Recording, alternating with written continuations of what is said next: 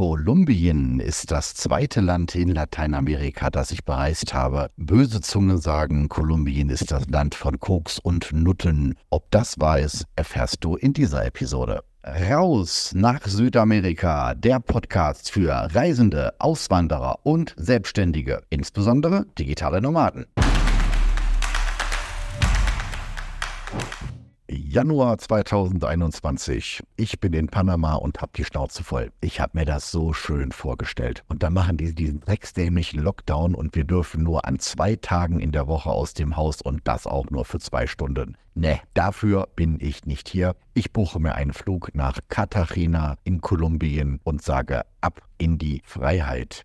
Ja, es fing schon dubios an. Ne? Mit äh, Tinder Platin kann man nämlich seinen Standort verlegen. Also habe ich schon mal auf ähm, Katharina gesetzt, um da schon mal zu gucken, wen ich dann eine Woche später daten kann. Ja, dann haben Mädel geschrieben und sie fragt, ja, sehen wir uns heute Abend noch? Ich sage, ja, heute Abend geht nicht. Ich bin ja noch äh, in Panama. Wo bist du? Ja, in Panama. Ich komme erst nächste Woche. Ah, du hast jetzt meine Zeit verschwendet und du willst mich gar nicht treffen? Das heißt, die Zeit verschwenden? Nee, ich finde dich nett und äh, ja, lass doch mal gucken. Ich lande dann so am, am 11. oder, na, ja, nächsten Morgen werde ich wach. Wir hatten es zunächst über Messenger geschrieben von, von Tinder und dann über WhatsApp. Und da hat sie tatsächlich ähm, mein Profilbild genommen von WhatsApp und dann da einen Text zugeschrieben. Ne, Denuncio, das heißt so Anzeige wie so im Wilden Westen, Wanted. Dieser Mann verlangt äh, Nacktfotos von minderjährigen Mädchen, ne, irgendwie so war das dann übersetzt. Und sie sagt so, wenn du mir jetzt nicht einen bestimmten Trag äh, Geld überweist, dann äh, werde ich das überall mit meinen Freundinnen in Katharina verbreiten. Ja, und dann mal viel Spaß, wenn du hier über die Straßen läufst. In Social Media werde ich das verbreiten. Ich sag, bitte was? Was? Das fängt ja gut an. Das fängt ja gut an mit Katharina. Bin noch nicht mal da und schon jetzt so ein Ärger, ne? Ja. Habe ich dann ein bisschen rumgegoogelt und festgestellt, dass das ähm, eine ja übliche Masche ist, so etwas. Und ähm, habe den Link ähm, von der Polizeiseite, wo das drauf stand, rübergeschrieben, gleich geblockt und natürlich Feierabend von sowas bloß nicht einschüchtern lassen. da war ich dann schon mal vorgewarnt, wie wird es denn erst, wenn ich da bin. Allgemein hatte ich dort hohen Respekt vor Kolumbien, hm, weil es dann eben schon vom Sicherheitsniveau her was anderes ist als Panama City. Ja, dann geht der Flug also los. Da haben sie noch einen Riesenbohai gemacht, weil ich kein Rückreiseticket hatte. Hab dann noch in Windeseile eines gebucht von Medellin zurück nach Panama, was ich natürlich habe verfallen lassen. Hauptsache, ich lasse mich in Flieger einsteigen. Ich empfehle euch One Word Ticket. Und dort kann man Tickets leihen. Das ist vollkommen legal, selbst wenn sie das am Flughafen überprüfen. Ne, du kannst du dann so für 10 Euro plus minus so ein Ticket leihen, dass du dort ähm, ja ohne Probleme einreisen kannst. Okay, mein Kumpel und ich kommen an, wohnen dort auch im Selinas, sind wir dann nachts rübergefahren und haben dann dort die erste Woche verbracht. Cartagena ist eine wundervolle Stadt. Ich kannte Cartagena nur von meinem äh, Computerspiel in der Jugend, Sid Meier's Pirates Gold. Ja, habe ich immer Cartagena überfallen, weil es die reichste Stadt war. Und so falsch ist das nicht. Das ähm, ist eine sehr reiche Stadt. Das merkt man an der Architektur die vielleicht einzige Stadt mit einer rundrum erhaltenen Stadtmauer und ähm, drinnen wundervolle Kolonialgebäude. Es ist eine, eine Augenweide. Alles bunt und tolle Restaurants. Und die Blumen dort, es ist einfach schön. Man sagt, Cartagena ist die schönste Stadt des ganzen Kontinentes. Ich unterschreibe das. Ne, auch für mich ist Cartagena Platz 1. Platz 2 würde ich Cusco in Peru nehmen. Und Platz 3, ja, vielleicht Rio, Rio de Janeiro. Ja, also in Cartagena. Ja, ich weiß schon gar nicht mehr, was ich dort in diesen fünf Wochen gemacht habe. Zurück betrachtet. Auf jeden Fall sehr viele Dates. Sehr viele Dates. Und nach diesem ersten Vorfall habe ich mir jetzt angewöhnt, eine zweite Nummer zu haben. Ich habe einmal WhatsApp Business mit meiner deutschen Nummer für ja, wichtige Kontakte, für deutsche Kontakte, für Freunde und eine einheimische Nummer mit ähm, einem anderen Account. Dort habe ich jetzt auch nicht mein richtiges Profilbild, sondern so einen Löwen drin für Leute, denen ich nicht vertraue. Das ist mir so eine Aktion wie damals daneben auch nur einmal passiert. Jo, und mich dann eben dort äh, oft mit, mit Mädels getroffen, um da mein Spanisch zu verbessern. Wenn du meinen YouTube-Kanal kennst, Freiheit Business Pura wieder, das hoffe ich natürlich, dann siehst du mich manchmal mit einem schwarzen Hemd mit ähm, oranger Aufschrift. Also jetzt eher so ein, so ein T-Shirt, sehr figurbetont. Make Money, not Friends steht da drauf. Das hat also meine, meine Freundin dort mir mitgebracht. Oh Mann, ich habe ein Geschenk für dich. So, aha, du hast doch nie Geld. Ja, ja, ja, aber jetzt, ich habe gespart und ich habe ein Geschenk für dich. Das kannst du tragen, wenn du wieder am Strand joggen gehst. Ist so, okay, dann zeig. Dann habe ich dieses Hemd in der Hand. Zum einen viel zu kurz, das reicht mir bis zum Bauchnabel. Ich habe das mittlerweile verlängern lassen, so um 20, 30 Zentimeter, dass ich das vernünftig tragen kann. Und dann dieser Spruch, make money, not friends. Ich sage, ey, du, äh, ist das jetzt so wirklich deine Auffassung von meinem Verhalten? Natürlich haben wir Spanisch gesprochen, damals noch mit Translation App. Und sie sagt so sinngemäß, ja was denn? Aber ähm, Money bedeutet doch Geld. Ne? Money significa dinero, te deseo mucho dinero. Ich gönne dir ganz viel Geld. Ich sage, ja, aber der Gesamtkontext ist sowas wie, wie Geld ist wichtiger als Freundschaft. Ist das ernsthaft deine Auffassung von meiner Art und Weise? Und oh, ist die rot angelaufen. Ist dir das peinlich gewesen? Ich behalte dieses Hemd äh, bis heute, dieses T-Shirt. Ich mag das sehr gerne und mag es auch, die Geschichte zu erzählen. Ja, Kolumbien ist ähm, ein anderes Pflaster als Panama. Wir hatten damals ähm, einen Lockdown in der Nacht. Also um Mitternacht musste man zu Hause sein, im Hotel sein. Ich denke mir ja, wer nach Mitternacht in Kolumbien noch durch die Straßen läuft, hat eh nicht alle Latten am Zaun. Und mh, hm, deswegen war das für mich jetzt auch keine Einschränkung gewesen. So eine gewisse Bedrohung liegt da für mich schon in der Luft. Wenn da jetzt die Leute ankommen, ne, hey, my friend, I got everything for you, dann meinen die das so. Die können wirklich alles besorgen für Geld. Und äh, das sind dann so, also ich, ich finde die Leute, ich will niemand so nahe treten, ich finde die Leute in Kolumbien allgemein aufdringlicher als jeden anderen auf dem Kontinent. Und ich kann mir das auch erklären, weil da auch die Armut mit am größten ist und die deswegen das als Überlebenskampf auch irgendwo brauchen. Ja, und da ist dann eben schon sehr viel ähm, Elend, was man dort nicht unbedingt sehen möchte.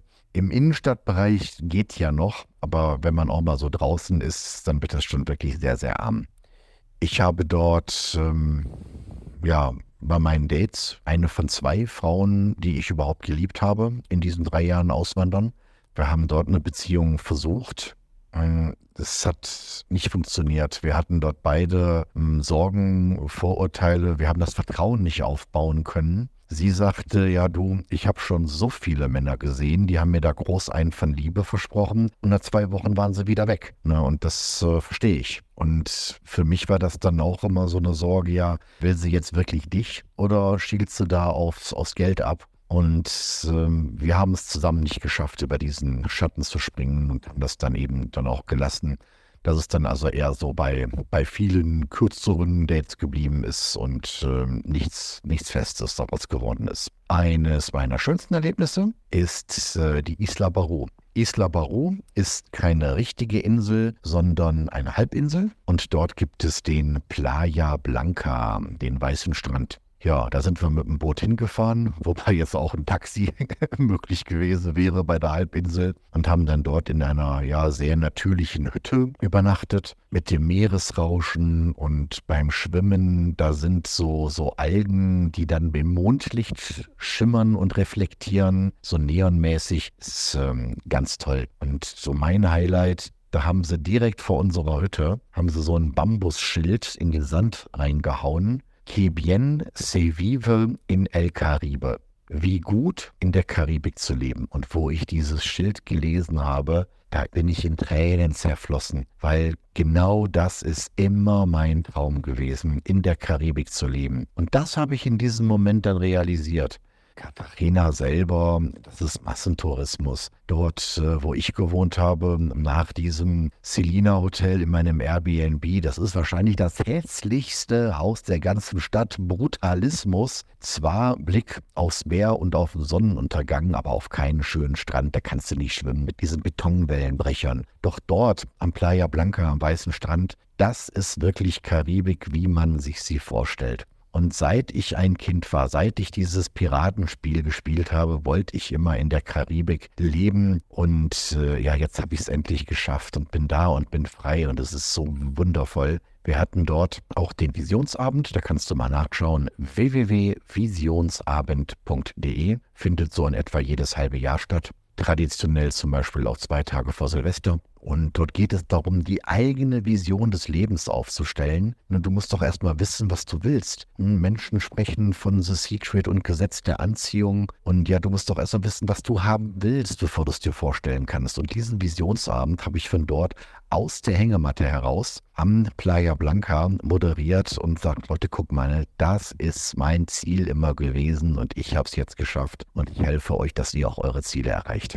Jo, Cartagena ist ein gutes Stück äh, günstiger als Panama so 30 Prozent günstiger, würde ich sagen. Und äh, ich habe mich da so gefreut über die Preise, alles so günstig zu wohnen. Hatte so, ich meine, es waren 600 Euro Monatsmiete in meinem Airbnb und auch die Restaurants mh, hm, relativ günstig. Und die Leute sagen noch zu mir, ja, Roman, pass mal auf, du, das äh, ist die teuerste Stadt von ganz Kolumbien. Wie jetzt? Ja, ja, das ist unsere Touristenhochburg. Ne? Hier kommen die Amis rübergeflogen. Das geht ganz schnell von Miami aus und äh, dann schmeißen die hier mit ihren Dollar drum und deswegen sind unsere Preise so weit oben. Ich denke mir, okay, ne? Ja, und als ich dann später nach äh, Santa Marta komme, in eine, eine andere Stadt, und es nochmal 20 Prozent günstiger war, kam ich aus dem Lachen gar nicht mehr raus, wegen der Preisen.